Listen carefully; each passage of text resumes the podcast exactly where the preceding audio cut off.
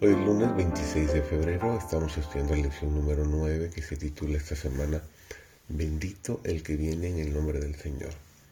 Su servidor David González, nuestro título de hoy es El Mesías Sufriente. Mediante el salmista, Cristo había predicho el trato que iba a recibir de todos los hombres. Yo soy oprobio de los hombres y desecho del pueblo.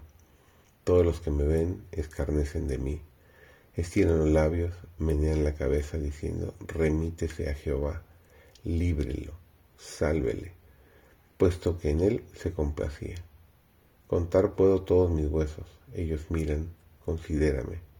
Partieron entre sí mis vestidos y sobre mi ropa echaron suertes. He sido extrañado de mis hermanos y extraño a los hijos de mi madre, porque me consumió el celo de tu casa y los denuestos de los que te vituperaban cayeron sobre mí. La afrenta ha quebrantado mi corazón, y estoy acongojado. Y esperé quien se compadeciese de mí, y no lo hubo, y consoladores y ninguno hallé.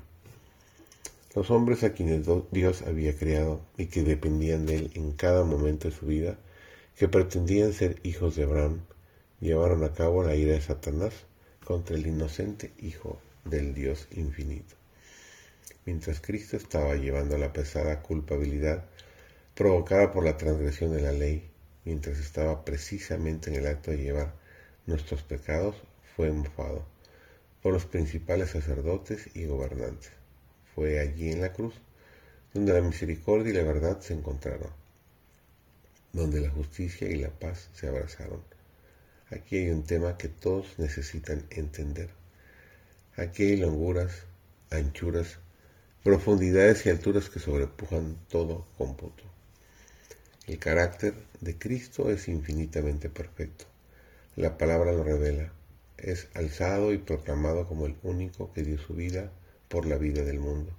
Cristo dio su vida para que todos los desleales y desobedientes pudieran comprender la verdad de la promesa dada en el primer capítulo de Juan.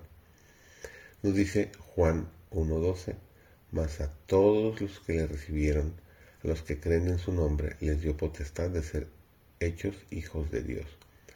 Repetid esto vez tras vez. Podemos llegar a ser hijos de Dios, miembros de la familia real, hijos del Rey Celestial.